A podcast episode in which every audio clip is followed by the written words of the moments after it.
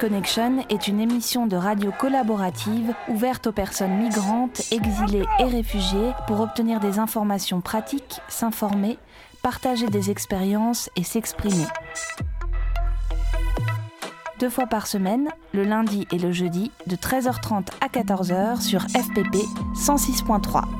Vous pouvez également nous réécouter et nous retrouver sur Facebook sur la page Stalingrad Connection. ستالينغراد كونكشن راديو تشاركي ومفتوح للمهاجرين واللاجئين للتحصيل على معلومات وأخبار ولمشاركة التجارب وللتعبير عن اللي عايزين مرتين في الأسبوع يوم الاثنين ويوم الخميس من واحدة ونص إلى اتنين بعد الظهر على اف بي بي فريكونس باري بلوريال 106.3 106.3 لإعادة الاستماع على البرنامج تدور على الفيسبوك صفحة ستالينغراد كونكشن Stalingrad Connection is a community led radio project open to all refugees, migrants, and those exiled from their countries. It aims to share practical information and experiences.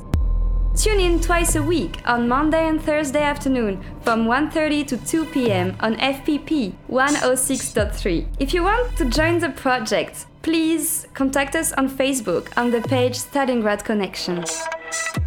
استالینگراد Connection یک پروژه رادیویی است که برای همه پناهندگان و مهاجران و کسانی که به تبعید از کشور خود است می‌پردازد. هدف ما از این پروژه به اشتراک گذاشتن اطلاعات عملی و تجارب است. شما می توانید دوبار در هفته بعد از ظهر دوشنبه و پنجشنبه از ساعت یک و سی دقیقه بعد از ظهر تا دو بعد از ظهر در موج FPP 106.3 به ما بپیوندید. همچنین شما می توانید در فیسبوک به ما بپیوندید. استالینگراد Connection به رادیو خوش آمدید. Stalingrad, Stalingrad Connection. Stalingrad, با عرض سلام و خسته نباشید امیدوار هستم که یک ظهر خوب و خوشی را داشته باشین باز هم مهمان شما هستیم با با ستالینگراد Connection Hello and welcome. Uh, we hope that you have a nice evening, and uh, we are uh, again uh, here to serve you. برنامه را که امروز تیم ستالینگراد Connection برای شما عزیزان تهیه دیده مربوط به قانون دوبلین یا دوبلین پلان که در اتحادیه اروپا هست بحث کردن. میریم و امروزی برنامه را با هم یک جا میشنویم. Today, the Stalingrad uh, team has uh, decided to discuss about the Dublin or the Blu- uh, Dublin procedure, which is uh, this uh, Dublin uh, rule or this law, law is uh, in European Union.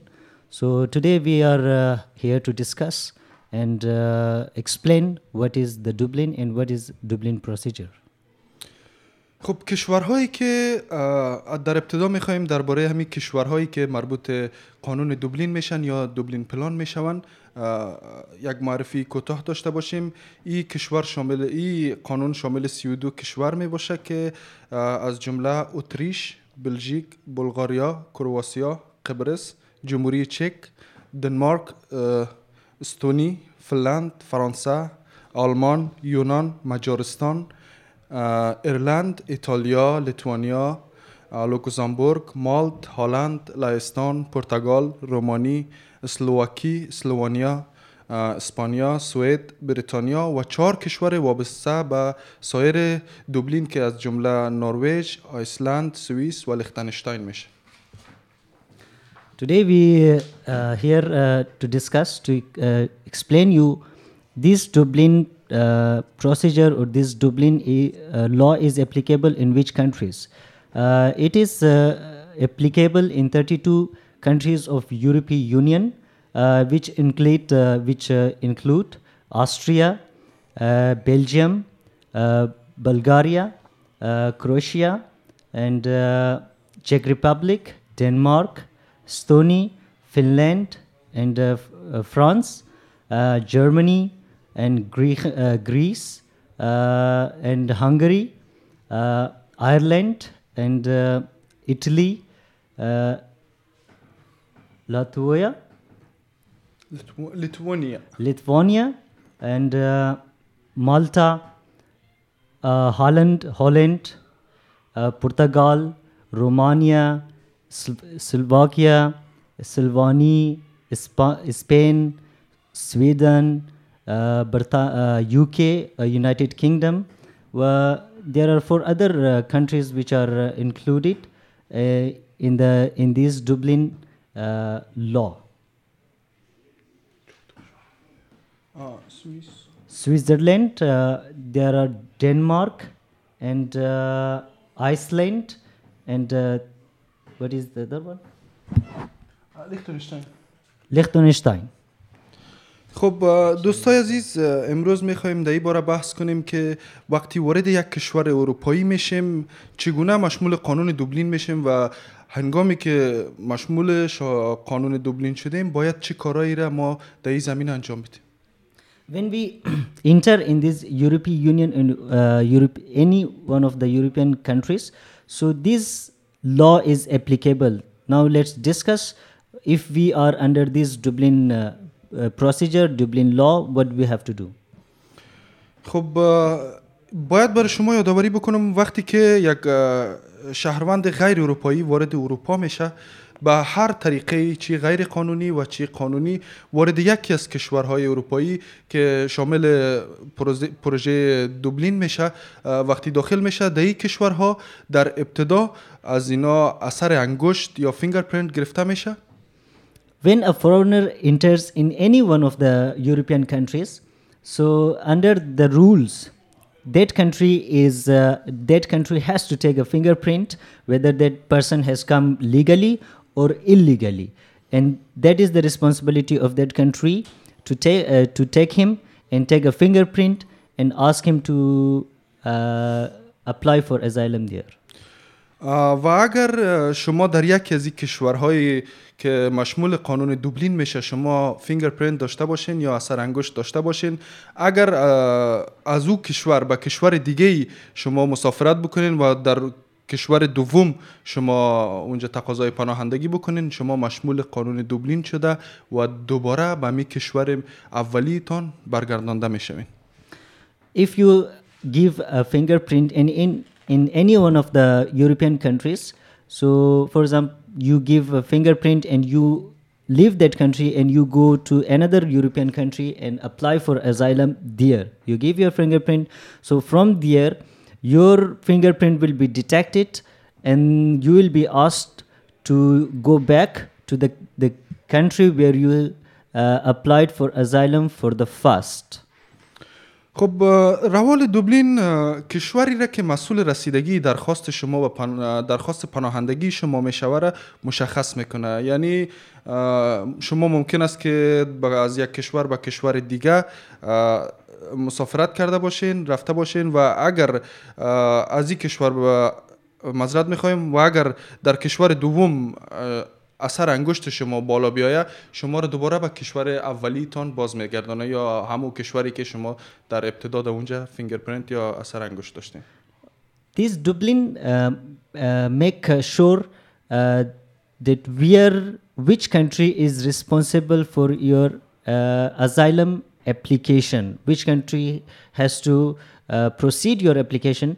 So if you have any other, uh, you are in any European country, you have a fingerprint in another European country. So they under the Dublin procedure, under the Dublin rule, they that country has to send you back or will send you back to the country where you uh, uh, applied for asylum for the first time. خود روال دوبلین در کل دو هدف را دنبال می‌کنه که ما امروز درباره امی اهداف دوبلین می‌خوایم با شما صحبتی داشته باشیم. قسمت اول از این حصول اطمینان از رسیدگی درخواست پناهندگی به نهاد مسئول رسیدگی در کشورهایی است که شما در اونجا درخواست پناهندگی می‌کنین. The first rule uh, it is to con- uh, to make sure the process of the uh, process of uh, application asylum application to that uh, which country is responsible to proceed or take decisions on your uh, asylum application. و اه، هدف دوم اینا حصول اطمینان از که شما نتوانین برای تمدید مجوز اقامت خود در کشورهای دوبلین چندین درخواست پناهندگی را در کشورهای مختلف ارائه کنین And the second rule is uh, to prevent uh, having uh, mm, asylum in many countries, and uh, that you should not be able to have asylum. You should not be given asylum in many in two or three or four countries. You should be given asylum in one country, and that country should be responsible for your application. خب تا زمانی که مشخص نشه که کدام کشور مسئول رسیدگی به درخواست پناهندگی شماست هیچ یک از کشورهایی که مشمول قانون دوبلین میشه با پروژه درخواست پناهندگی شما هیچ توجهی نداره و تنها, تنها دلیل قانون دوبلین می باشه و فقط تا زمان مشخص شدن کشوری که مسئول به رسیدگی درخواست پناهندگی شماست دیگه کشورها هیچ یک از کشورهایی که مشمول قانون دوبلین میشن به پناهندگی شما رسیدگی نمی‌کنن Until it is not decided uh, that which country is responsible to uh, to proceed your application, uh, none of the other countries will uh, proceed your applications. You will not be given uh, a status a status of a, of a refugee will not be given. You cannot uh, submit asylum application there until it is not decided which country is responsible for your asylum application. خب ما یک سری معلومات را تهیه کردیم که وقتی شما به یک کشور دومی که مشمول قانون دوبلین میشه وارد میشین چه اطلاعاتی را باید حتما در اختیار مسئولین قرار بدیم و چگونه میتونیم که این اطلاعات به مسئولین برسانیم when we when we uh, leave when we go to another dublin country from one country to another country uh, what kind of information should we give to the uh, uh, the officials that uh, is helpful for you خب برای تعیین کشوری که مسئول رسیدگی به درخواست پناهندگی شما است احتمالا با شما یک مصاحبه صورت می‌گیره. در این جلسه مصاحبه روال دوبلین برای شما شهر داده میشه و شما باید کلیه اطلاعاتی را که درباره حضور بستگانتان یا اعضای خانوادهتان در یکی از کشورهای دوبلین دارین به همراه سایر اطلاعاتی که فکر می‌کنین ممکن است در تعیین کشور مسئول موثر واقع شوه برای ما ارائه کنین. When you are un- under a Dublin procedure, a short uh, interview will be held where you will be asked, you will be informed about the Dublin procedure. You will be uh, you will be informed that you are under the Dublin rule. Uh, so which can you will be told which country is responsible for you. So in that uh, interview, you have to tell them. Uh, whether if your any family members are living in any one of the european countries any information which is related uh, to you uh, shall be uh, shared with them خب برای کمک به فرایند تعیین کشور مسئول رسیدگی به درخواست پناهندگی شما باید تمامی اطلاعاتی را که دارین در اختیار مسئولین قرار بدین each and every information uh, which you think is necessary to proceed to proceed your application asylum application should be shared with the uh, with the officials in order that they should be able to take any sorts of decision about your uh, application قسمی که قبلا هم گفتم وقتی که شما را شما درخواست پناهندگی می‌کنین حتما به خاطر قانون دوبلین از شما یک مصاحبه گرفته میشه که این مصاحبه را با همون زبانی که شما با آن تسلط دارین در همون زبان از شما مصاحبه گرفته میشه و می‌تونین که با آسانی با مسئولین ارتباط برقرار بکنین.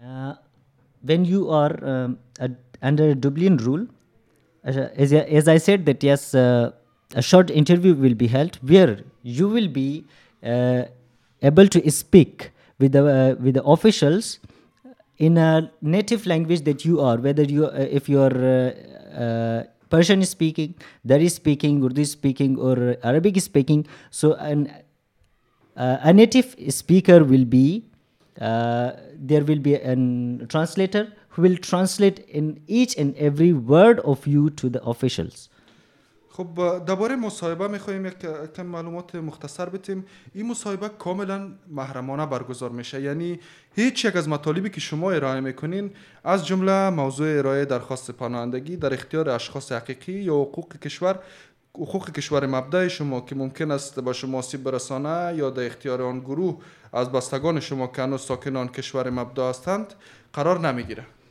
Uh, the contents of this interview where you you will share your information uh, for example each and every information that you share that you share. For example, uh, this information will not be shared to your home country or to the group to the groups which you were uh, a part of now you are not a part of so in for security reasons none of these uh, informations will be shared will go out of that room or go out of the uh, for example how many people if there are four people those four people will listen to uh, will know this information will know about your facts. No other one none of the uh, even your country your home country will not be able to access this information. This is top secret البته امکان داره که حق این مصاحبه از شما سلب شود که این پروسه شامل از میشه که قبلا این اطلاعات از یک راه دیگه پس از آگاهی یافتن از روال دوبلین و پیامدایان برای وضعیت شما ارائه کرده باشید. که اگر با شما مصاحبه نشه می‌تونید اطلاعات تکمیلی تاثیرگذار بر روند انتخاب کشور مسئول را به صورت کتبی ارائه کنید. Uh, if you um, this information will be shared to you uh, as to confirm uh, where uh, which country is responsible for your asylum application and uh, uh, this this information will be this information will be sh- uh, might be shared with the country where you applied for asylum for the first time خب دوستای عزیز امیدوار هستم که تا اینجای برنامه از اه، سخ- از برنامه ما لذت برده باشین و خسته کن برای شما تمام نشده باشه عزیزای دل در این قسمت میرم یک موزیکی را ترتیب دیدیم میریم اه، موزیک میشنویم در ادامه با ما باشین Uh, hi friends. Uh, now we uh, we hope that you are not tired. Now let's uh, go to a music, and we will be soon back. در غربت آدم رفته رفته دیگه دریا در شهر پیدا می شود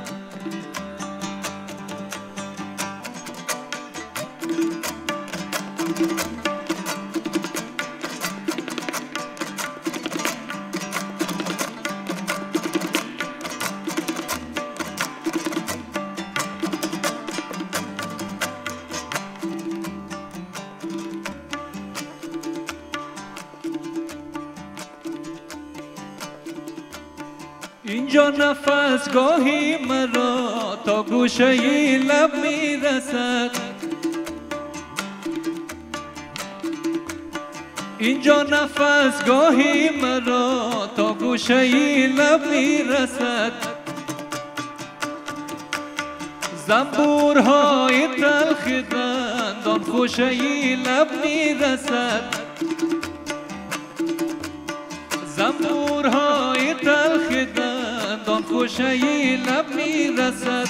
این گونه بود امروز من این گونه فردا می شود این گونه بود امروز من این گونه فردا می شود دیوانه ای مثلم مگر در شهر پیدا می شود بود و نبودم که ای دلیل چرت دنیا می شود.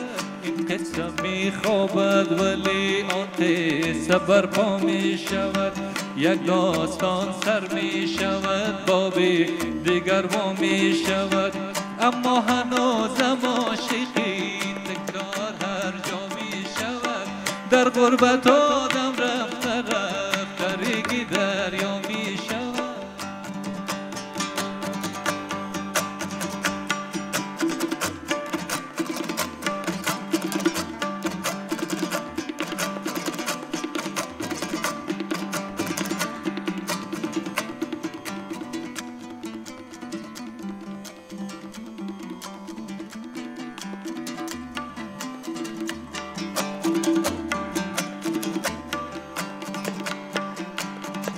آدم نوشتن را که سر خط می نوشت استاد ما. آدم نوشتن را که سر خط می نوشت استاد ما. می نوشت استاد ما از خوب و زشت استاد ما. آخر نوشت شهر شهر کی بی ما می آخر نوشتن شهر شهری که می شود دیوانه ای مثلم مگر دیوانه ای مثلم مگر در شهر پیدا می شود بود و نبودم کی دلیل بود و نبودم کی دلیل؟ چرت دنیا می شود بود و نبودم کی دلیل؟ چرت دنیا می شود گل پریشان می شود آن گل هویدا می شود این گل پریشان می شود آن گل شکوفا می شود شب سر به بالین می نهد صبح هویدا می شود خب دوستای عزیز باز هم شما را خوش آمدید. میگیم امیدوار هستیم که تا اینجای برنامه از برنامه لذت برده باشین و براتان خسته کن تمام نشده باشه. Uh, welcome back, uh, guys. Uh, we hope that you are not uh, tired. You have enjoyed the program. Let's uh, proceed with the program. خب در این قسمت ما می‌خواهیم بر روی ای که چگونه از قانون دوبلین معاف میشیم یک معلومات مختصری را برای شما ارائه بکنیم Here, uh, let's discuss uh, how we can get uh, rid of the Dublin uh, uh, procedure. For example, if you are under a Dublin procedure, how you can be, uh, how you can be spared, how you can get rid of it. اه، مسئولین اه، شرایطی را در نظر گرفتن بعضی شرایط خاصی را در نظر گرفتن که اگر شما مشمول این شرایط شوین از قانون دوبلین معاف میشین و قانون دوبلین بالای شما اجرا نمیشه Uh, the official says uh, this is uh, decided that yes, there are certain rules, certain uh, uh, obligations that uh, if you are uh, if you are having any one of these uh, uh, problems or you are under these uh, problems, so you cannot be under uh, Dublin pro- procedure. خب اه، یک از این دلایل اه، بیماری ها میتونه باشه که مسئولین برای ارائه خدمات درمانی مناسب به شما باید از نیازهای ویژه احتمالی شما از جمله وضعیت جسمی و سایر موارد آگاه باشند و به ویژه از که مشمول شرایط زیر میشه. One is uh, that if you are sick, if you are having any sorts of uh, sickness, uh, so you uh, can say that yes, I'm having uh, this problem, I'm sick. Uh, the country where you are going to send me, this tren- this treatment cannot be continued there. So that's why I you you should be uh, let there in that country to stay and to continue your uh, treatment. اه، خب اه، چهار چهار اه، اه، ویژگی اگر چهار ویژگی است که اگر شما مشمول این چهار ویژگی باشین احتمالا قانون دوبلین برای شما به هیچ وجه صورت نمی‌گیره There are four points.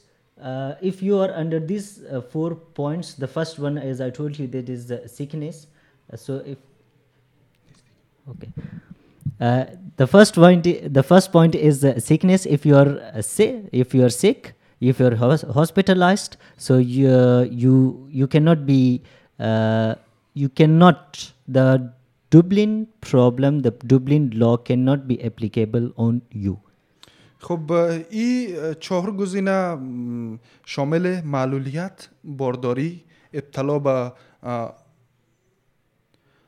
ابتلا به بیماری خطرناک داشتن سابقه قرار گرفتن در معرض شکنجه تجاوز یا انواع خطرناک آزارهای روانی جسمی و جنسی These four uh, uh, points are the first one is uh, if you are uh, disabled, if you are uh, paralyzed or you, you any b- part of your body is not working. The second one is uh, if you are if a woman is uh, she's uh, pregnant, pregnancy. The the third one it is uh, for example if you are having uh, any sorts of uh, like big uh, sickness. For example if you are uh, having aids cancer or some kind of this kinds of a problem which are very big where essential to be treated. The second the third the fourth one is if you are uh, if you have been through any sorts of sexual uh, harassment Uh, for example, if you have been uh, physically tortured, uh, so if you can prove that yes, I have been tortured, uh, I've been, uh, if you are s- for sexually abused, so these four rules can save you from uh, Dub- uh, Dublin uh, law. خب اگر شما مشمول پروژه دوبلین میشین و از ای ویژگی هایی که ما گفتیم هم شامل میشین می‌تونین که اطلاعات پزشکی خود را در اختیار مسئولین بگذارین و این سبب میشه که انتقال شما به کشور که مربوط به پیگیری مهاجرت پیگیری مهاجری شما میشه اسنادهای ما اسنادا را برای اونا روان می‌کنن و برگرداندن شما به او کشور بستگی به تقاضای خودتان داره. یعنی از شما درخواست میشه و اگر شما بخواین شما را به او کشور روان می‌کنن و اگر نخواین کشوری که هستین مسئول به رسیدگی پروسه پناه- پناهندگی شما میشه. Uh, if you are under a Dublin problem and, and under a Dublin procedure, and you are uh, also under these uh, four problems that uh, uh, problems that I told you. The first one is, uh, uh, for example, if you're disabled, pregnancy, having any sorts of uh, dangerous sickness, or if you have been through any sorts of um, sexual or physical assault. So you can give you can give your uh, medical reports to the officials these medical reports uh, ca- can be sent can prevent you or deportation to the country where who is responsible which is responsible for your ap- uh, asylum application and then uh, it can prevent so it will be on you whether you want to go to the country who is uh, which is responsible for your uh, application procedure or not خب اه، یکی از ویژگی های دیگه ای که شما را امکان داره از قانون دوبلین معاف بکنه اه، سن قانونی می باشه یعنی اگر شما سن قانونی خود را تکمیل نکرده باشین و با یکی از کشورهایی که مشمول قانون دوبلین میشه بروین امکانی است که دوبلین شما پروژه دوبلین شما معاف شده و کشوری که در اونجا اقامت می‌کنین مسئول پناهندگی شما شود Uh, the one point is uh, the legitimate uh, the legitimate uh, age. For example, If you are uh, if you are under 18 years old and you are under a Dublin procedure, so this, for example, you are not adult, you are a uh, uh, you are teen teenager. So in this case, you the deportation to the country where who is which is responsible for your application procedure will not take place, and you will stay in a country where where you are. خب دوستای عزیز در قسمت آخر برنامه قرار داریم. امیدوار هستیم که از برنامه ما لذت برده باشین و خسته نشده باشین و یک کمی به معلومات شما اضافه شده باشد. در آخر می‌خوایم برای شما ذکر بکنیم که اگر شما در یکی از کشورهایی که مشمول قانون دوبلین میشه به عنوان یک شهروندی که تحت قانون دوبلین قرار گرفته قرار بگیرین شما حق شکایت دارین و در هر یک از نهادهای قضایی می‌تونین که شکایت خود را ثبت بکنین Uh, now, uh, guys, uh, we are uh, to the end of uh, the program. So uh, here we want to give you a, uh, information. For example, if you are under a Dublin procedure in whatever country you are, so in that country you have the right to protest. To you have the right to go uh, to the court against the decision which is taken by the officials that yes uh, i don't want to go to the country and you have the right to protest or to uh, to neglect the decision and appeal against the decision خب دوستای عزیز این بود برنامه ما امیدوار هستیم که روز خوب و خوشی را سپری بکنین اه، تا برنامه بعدی شما را به الله پاک میسپاریم Uh, guys, uh, this was uh, the end of the program. So we, we hope that you have uh, enjoyed. So see you till the next program. Keep tuning FPP. Selling out connection.